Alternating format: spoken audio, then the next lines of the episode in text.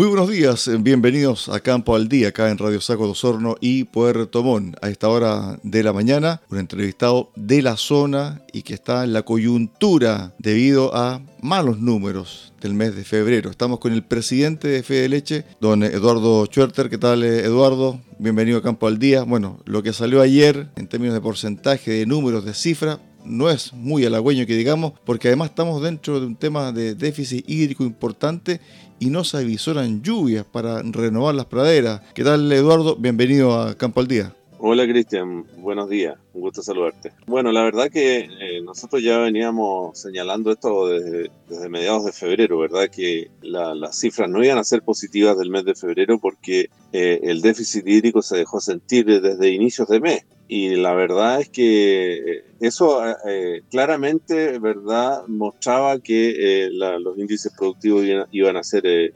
negativos para el mes a nivel tanto regional como nacional. Y es así como alcanzamos, acaban de salir las cifras oficiales, ¿verdad? Y una reducción de un 3,2% de la producción de leche a nivel nacional en eh, febrero de este año respecto a febrero del 2020 y a nivel de la décima región un 4% de disminución, que era lo que nosotros veníamos, veníamos planteando a pesar de que algunos personajes eh, refutaron nuestras cifras y no, creían que iba a haber una, una, disminución, pero, pero así se dio lamentablemente. O sea, porque estos son, son bastante, son cifras bastante importantes, de verdad, que, que va a costar posteriormente eh, recuperar. Estas cifras no solamente se venían eh, augurando, pronosticando desde febrero, se venían viendo ya desde la primavera 2020. A contar de ahí ya como que las cifras no iban a cuadrar a contar del final de la temporada estival, Eduardo? No, yo diría, Cristian, que el fin del año esperábamos, ya hablábamos de, un crecimiento y hubo un, crecimiento respecto del año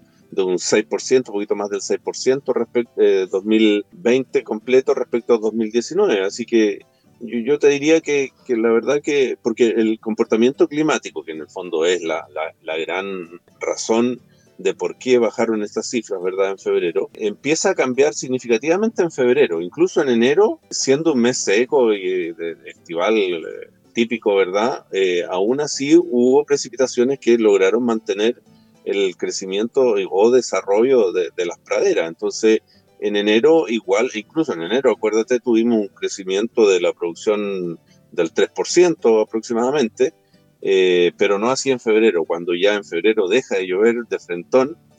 Eh, y por eso te digo que a mitad de febrero nosotros ya veníamos pronosticando esta baja. Cuando ustedes plantean, y el mundo agrícola le plantea al Ministerio de Agricultura, al gobierno, que decrete zona de emergencia agrícola por escasez hídrica, la ayuda, si es que llega en su momento, ¿dónde tiene que ir focalizada especialmente? Lo que tú decías en la, en la introducción de la nota, claro, eso de que que no se avisoran eh, prontamente en eh, niveles normales de, pluviometría, eso así se está viendo por los pronósticos. Cuando uno revisa el pronóstico extendido, tenemos por varios días más sin, sin lluvia. Entonces, eh, es una cosa que se, se, complica. Mira, y respecto del, del, del, decretar el estado de emergencia por déficit hídrico, emergencia agrícola, bueno, la idea de eso es que justamente las ayudas económicas que pueda hacer el, gobierno puedan fluir con mayor eh, rapidez, ¿cierto?, a los distintos sectores productivos eh, agrícolas que, que, estamos acá en, principalmente en la, en la, región de los lagos en este minuto, y si bien todo el país está, ha estado con sequía, pero ahora se agravó acá en el sur, eh, la idea es que a través de, de, estas, decretar estas zonas de emergencia puedan fluir estos recursos y, ¿cierto?, focalizarlo, bueno, en, lo, en la pequeña, en la mediana agricultura, que estamos bastante más complicados, ¿verdad? Y en definitiva, si aquí lo que, lo que falta es, eh, es, la lluvia, es, el agua en definitiva, ¿verdad? Incluso no, no solo para riego, sino que agua de bebida para los animales, porque los cursos de agua natural se han ido secando también. Los pozos norias, estos que son a 5, 7, 8 metros de profundidad, también han bajado sustancialmente su, su aporte de agua. Entonces, eh, por ahí también hay que eh, destinar recursos, tal vez, ¿verdad? Yo hace años ya que estoy planteando al gobierno regional, en los distintos gobiernos, la posibilidad de, apoyar a, los agricultores en la construcción de pozos profundos, eh, que no, no, necesariamente sean para riego. hoy día la ley de, riego te permite financiar, te, te, apoya, ¿verdad? Con algo así como el 50% de los recursos para construir tu pozo profundo, pero sí, solo sí va asociado a un proyecto riego. La verdad es que no todas partes necesitan o, vamos a, derivar en, el riego de, las praderas y cultivos, eh, y muchos sí necesitan eh, pozos profundos de, menor caudal, ¿verdad? De menor aporte de agua, por lo tanto menos, menos, menos eh, perforación en cuanto a su diámetro, por lo tanto el costo más bajo, eh, que, pero sí necesitamos esta disponibilidad de agua para alimentar, para suministrar el, líquido a nuestros animales. Entonces, lo que ayuda significativamente también a minorar los efectos de la sequía, porque una cosa es que la pradera no, no crezca, ¿verdad?, por falta de agua, pero también más crítico se vuelve cuando está, empieza a escasear el, recurso hídrico para darle bebida a los animales. Entonces, esas también son ayudas que, deben considerarse. Parece mentira, Eduardo, que estemos conversando de riego, de pozos profundos, de consumo de agua animal para mantenerlos con vida en el fondo. Y eso que estamos en una zona que todavía llueve mucho, pero en definitiva estos golpes climatológicos que se van sucediendo son muy fuertes. Ahora bien, también hay un tema del alimento, del, tipo de alimento que están recibiendo los animales, ¿cierto? En comparación cuando la pradera no está en condiciones de suministrar el alimento. ¿Cuál ha sido el cambio que ustedes han identificado que les ha resultado mucho más efectivo y tomando también en consideración el efecto de la escasez hídrica? Bueno, mira, ahora que eh, en, este verano el desarrollo de la pradera, como ya está claro, no, no se ha dado desde fines de enero en adelante, ¿verdad? Porque consignemos que en enero hubo un desarrollo eh, aceptable, digamos, y, estábamos eh, satisfaciendo las necesidades de nuestros animales a través de, las de las praderas y cultivos suplementarios que normalmente todos los productores tenemos para este verano. Eh, en febrero ya eso se, se, disminuye significativamente, entonces eh, lo que se ha hecho y que se hace eventualmente cuando ocurren estas sequías de verano, eh, los productores recurrimos a, la, a los recursos forrajeros guardados para el invierno, llámese ensilaje, ¿verdad? Heno, sea en forma de bolos o, los otros silos tradicionales. Y eso evidentemente es un muy buen alimento para, para nuestros animales pero el gran, la gran problemática de esto, Cristian, es que eh, empezamos a comernos la comida que tenemos reservada para el invierno. Y es por eso que en realidad la cifra de la baja del 3,2% a nivel nacional y 4% menos producción de leche en la región de los, de los lagos no ha sido mayor, por cuanto ya desde febrero hemos estado forrajeando eh, porque todo el concepto de este bienestar animal, ¿verdad? Y, nosotros nos, protegemos y cuidamos a nuestros animales, estamos eh, obligados y, con alta conciencia de que hay que darle el, alimento necesario para que el animal produzca y subsista en buenas condiciones, eso está haciendo que los recursos que teníamos guardados para el invierno en algún momento van a escasear, digamos. Entonces, a no mediar un, cambio climático eh, ahora en abril, ¿cierto? Que, que, haya, haya precipitaciones que permitan aún un desarrollo de las praderas en, el otoño temprano, eso podría ayudar para disminuir el, el, el, uso de recursos conservados para el invierno. Si no es así, vamos a tener complicaciones más adelante. Claro, pero pese a que pudiese llover en abril, Eduardo, la recuperación de la pradera no es de un día para otro. ¿eh? No, no, no, no, no, es de un día para otro, pero, pero sí, eh, por eso digo, si, si, es, si es, son las precipitaciones tempranas en abril, podríamos alcanzar un, un, desarrollo, porque la verdad es que la pradera está ahí latente, en espera de, de, de lluvia, ¿cierto?, de, de, agua, porque los niveles de fertilización se han ido mejorando en los últimos años y, y el manejo en general es bastante bueno, por lo tanto la pradera está latente a la espera de, precipitaciones y esto en un periodo de 10, 15 días ya pudiese notarse algún, algún efecto. Evidentemente no como eh, en años normales, pero te digo sí que permitiría ayudar a, una mayor disponibilidad de forraje verde para nuestros animales. Ahora, con respecto a la calidad de la leche cruda, esta me imagino que baja en comparación a praderas normales. No, en general no, no, no hay grandes variaciones. No, no, no es un efecto que, que se advierta y que se produzca por, eh, por esto, porque como te digo, eh, eh, nuestras vacas están comiendo el, el, alimento habitual de ellas con forrajes, ¿verdad?, que están guardados específicamente para otra época, pero se está adelantando y eso por supuesto complementado con alto uso de concentrado, en algunos casos más, en algunos casos menos, pero justamente ahora que la disponibilidad de forraje natural de la pradera ha disminuido, eh, estamos comprando los productores eh, mayor eh, y estamos utilizando, realizando mayor uso de, alimentos concentrados, ¿verdad? para suplir eso. Por lo tanto, la, la, calidad de la alimentación que está recibiendo nuestro animal no, no se ha afectado significativamente, por lo tanto la calidad de la leche sigue intacta eh, a lo que normalmente estamos eh, registrando. Ahora, con respecto a los concentrados, que son de importación algunos de ellos, ¿cómo están los precios? Porque todo esto es también presupuesto.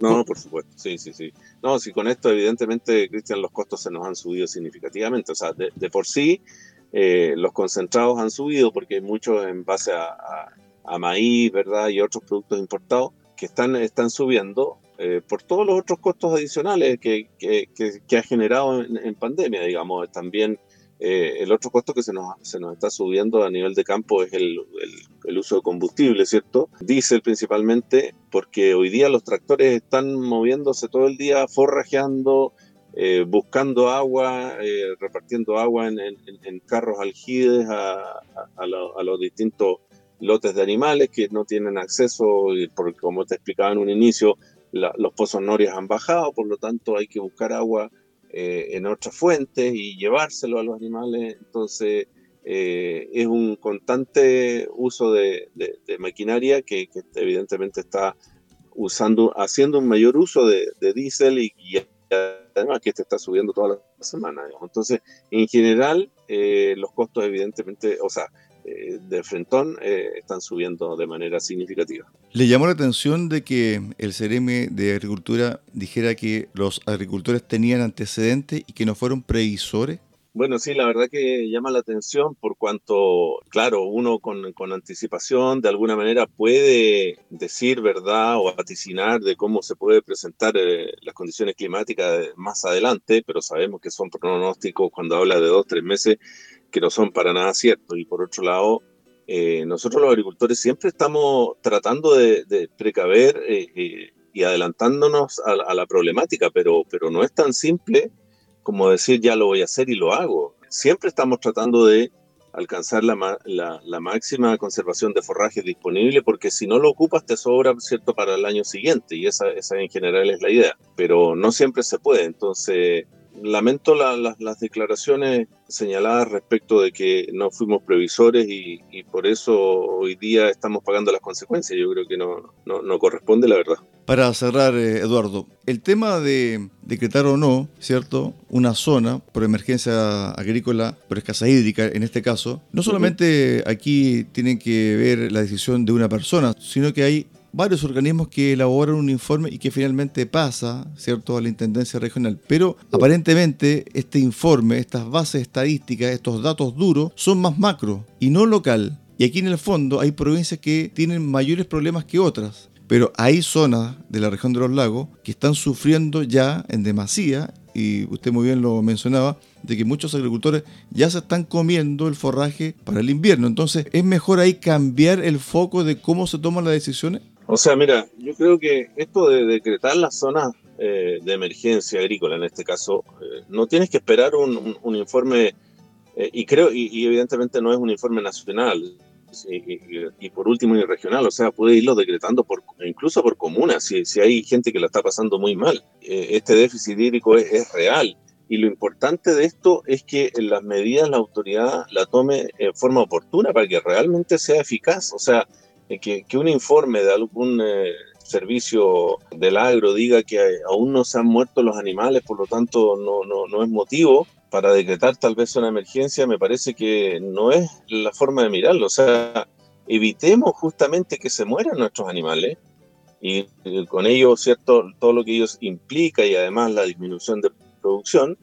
Y entonces anticipémonos a que ocurran estas cosas. Y por eso eh, es la idea de decretar estas estas ayudas que son eh, eh, muy temporales y eventuales. O sea, aquí no, no, no es que se esté pidiendo gran cosa, sino que más bien un, un apoyo a, a, los más afectados, digamos. Entonces, me parece que lo, lo importante de esto, Cristian, es que las medidas que se toman sean oportunas y desde ese punto de vista logramos la eficacia o no de las mismas. A ver, estoy viendo aquí un pronóstico para los próximos 14 días. El 31, por ejemplo, 22 grados en Osorno, máxima. El jueves 21, viernes 22, sábado 23, domingo 4 de abril 24. Sigamos. Lunes 5, 21, martes 6 de abril 23 grados de máxima, miércoles 23, jueves 21, viernes 9 de abril 18, sábado 10 de abril 18, domingo 11 de abril 15 grados. Lluvias por ninguna parte. Entonces, esperar 15 días más, diciendo, bueno, puede que en 15 días más llueva. Eso, se lo digo honestamente, hace 40, 50 años atrás, uno oteaba el horizonte y decía, puede que llueve. Pero aquí hay satélites, aquí hay informe, aquí hay tecnología. Este tipo de pronóstico es mucho más acertado. Por lo tanto, de aquí al, a la primera quincena de abril va a seguir esto tal cual. Por lo tanto, las medidas tienen que tomarse de manera urgente. Claro que sí. Imagínate, al día de hoy tenemos déficit hídrico del 72% eh, en la provincia de Osorno y de un 65% en la, en la provincia de Yanquihue. Y con lo que tú acabas de decir, 15 días sin precipitaciones, evidentemente ese déficit se va, esa brecha va a crecer. Por lo tanto, yo insto a las autoridades a, tomar las medidas en estos momentos, digamos, para, para justamente anticiparnos a, una mayor profundización de, la problemática y de las consecuencias negativas que, esto va a acarrear. Estuvimos hasta mañana en Campo al Día con Eduardo Chuerter, presidente de Fede Leche, y un panorama bastante preocupante, gris. Se esperan no nubarrones en el horizonte, se espera mucha sequedad y aquí hay que tomar medidas muy, muy urgentes por parte de la autoridad respectiva. Eduardo, muchas gracias por eh, este contacto y estamos ahí como se dice en campo, a la guaita con respecto al tema lechero y también a las lluvias. Ojalá que los pronósticos se equivoquen. ¿eh?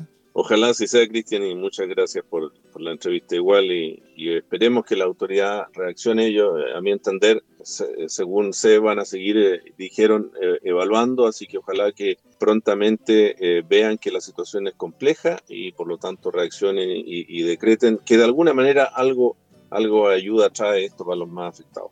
Muchas gracias. Estamos presentando Campo al Día, un programa diseñado por la Sociedad Agrícola y Ganadera de Osorno.